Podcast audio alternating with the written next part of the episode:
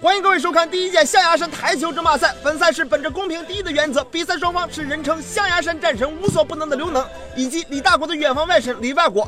从长相上来看，李外国的确是有外国血统。双方通过中国传统小游戏石头剪子布来决定先后手。哎，外甥，我在动手这方面啊，这从来没输过谁，也就是在步伐上啊，老四儿能给我一较高下啊。我我说刘能，你就搁这吹牛呢？你你你咋那么那么贫呢？你啊，好，两位叔别吵了啊，我们来看比赛吧。好，我们看能说是出了台球桌上最实用的战术——大力出奇迹。哎呀妈，咋回事？这咋一个还还没进呢？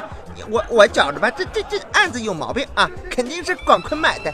看我一会儿不不薅他头发啊！这跟人家广坤有有啥关系？你就是技术不行，我跟你说技术不行。啊，我们看李万国抓住机会，咔咔咔一口就干进去三个。哎呀，想不到在象牙山呀，这个节奏。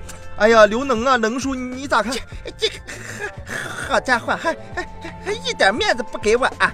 我得动用下我这能叔在象牙山的关系啊，给这小子试图给他封杀了啊！哎，这个能叔的话好像有一些作用啊！里外国出现了一个失误，能叔获得了自由球。哎，我说孺子可教啊，孺子可教啊！这这就是震慑啊！好，我们看能叔啊，拿着筷子擦擦杆子啊，摆好白球。我们看，轻轻一捅，球进了，好，轻松写意。我现在正式宣布，本场比赛由能叔获胜。哎哎，谢谢啊！呃，我现在就下去取这个奖杯了啊！谢谢各位啊！好，各位观众，这场比赛就到此结束了。哎，那刚才跟我一块解说的是谁呀？